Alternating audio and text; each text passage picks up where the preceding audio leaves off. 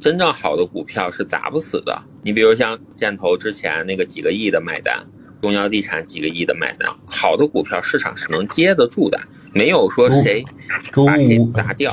我我跟你说，网上说我的那些都不是特别准的，他们离谱，我感觉说的那个就跟不带脑子似的。我没办法，你没有站在这个位置上是看不懂的嘛。以前。钱少的时候，你也觉得某些东西是被人砸死的，比如以前的时候，我也觉得老被上塘路砸死。认知是随着时间的变化而慢慢的变化。